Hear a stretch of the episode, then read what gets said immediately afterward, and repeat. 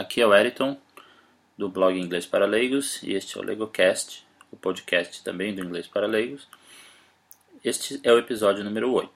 Se você não ouviu os episódios anteriores e gostaria de ouvi-los, é só visitar inglêsparaleigos.com podcast ou ainda soundcloud.com inglêsparaleigos. Visite também o Inglês para Leigos, e também curta a nossa página no Facebook, www.facebook.com barra inglês para leigos.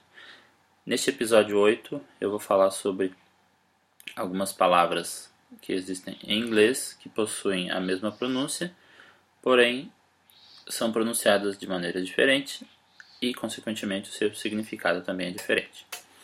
Vou explicar isso um pouquinho melhor depois da vinheta.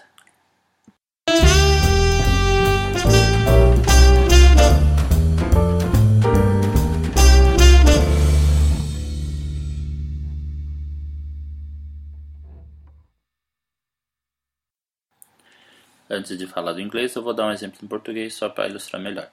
Existem também algumas palavras em português que a gente escreve de maneira igual, porém, se mudar a pronúncia, muda o significado também.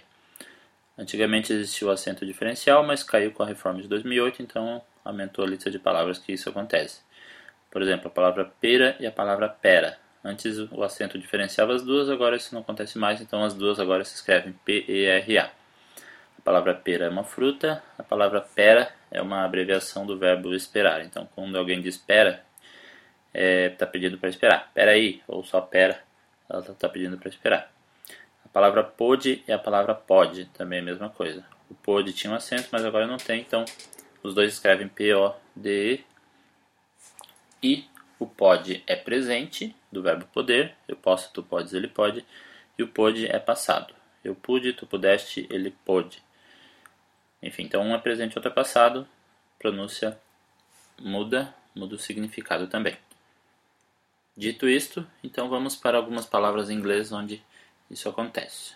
Um exemplo mais comum é a palavra live e também a palavra live. As duas escrevem igual, iguais, é L-I-V-E. A pronúncia de cada uma diferente vai dar um significado diferente também. Então, quando a gente fala live, L-I-V-E, PE, com som de live, a gente está se referindo ao verbo to live, que pode ser tanto viver quanto morar. Por exemplo, I live in a big house. Já a palavra live, L-I-V-E com um I com som de A, se refere a ao vivo, a uma transmissão ao vivo, por exemplo. É como aparece na televisão, aqui em português aparece ao vivo, nas televisões dos Estados Unidos, da Inglaterra, aparece live ou seja, está fazendo uma transmissão ao vivo. É, outro exe outros exemplos, mais alguns exemplos, algumas palavras dessa lista que também ocorre situação parecida. A palavra C-L-O-S-E pode ser tanto close quanto close. o significado de close é o adjetivo perto, close. E close é o verbo fechar. Então, por exemplo, close the door, please. Ou I live close that house. Eu moro perto daquela casa. Outro exemplo é a palavra alternate e alternate. As duas se escrevem A-L-T-E-R-N-A-T-E. Só que alternate é, se refere ao substantivo é, que quer dizer alternativo. E alternate é o verbo alternar, revezar, de trocar entre uma coisa e outra. Mais um exemplo, é mais uma palavra da lista. Desert e desert. As duas também escrevem iguais, D-E-S-E-R-T, sendo que desert é substantivo, quer dizer deserto, como o deserto do Saara ou o deserto do Atacama, é um deserto. E desert é o verbo abandonar, Assim como tem naquela música do, do Queen, Love of My Life, tem um trecho que ele usa tem um trecho que ele usa esse verbo, que é aquela aquela estrofe assim: Love of my life, don't leave me, you've taken my love and now desert me.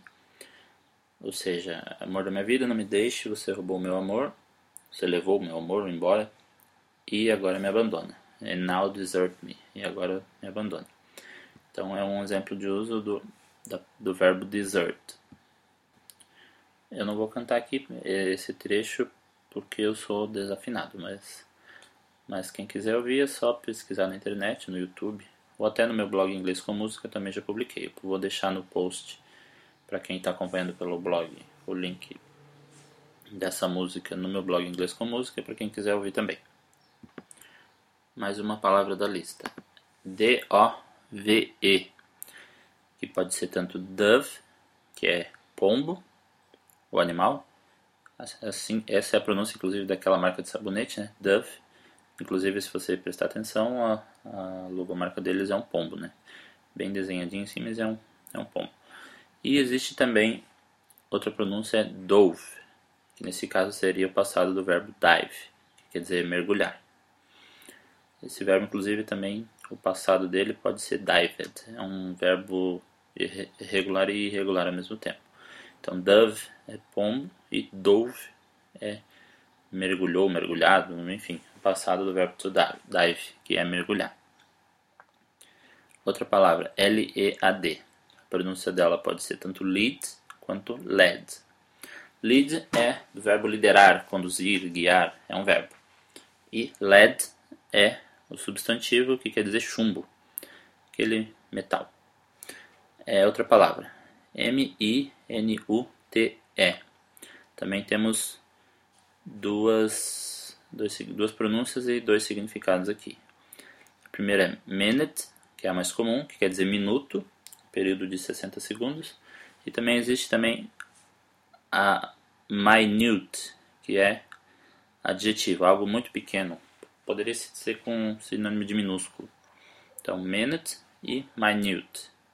Essas duas pronúncias para essa palavra e esses dois significados.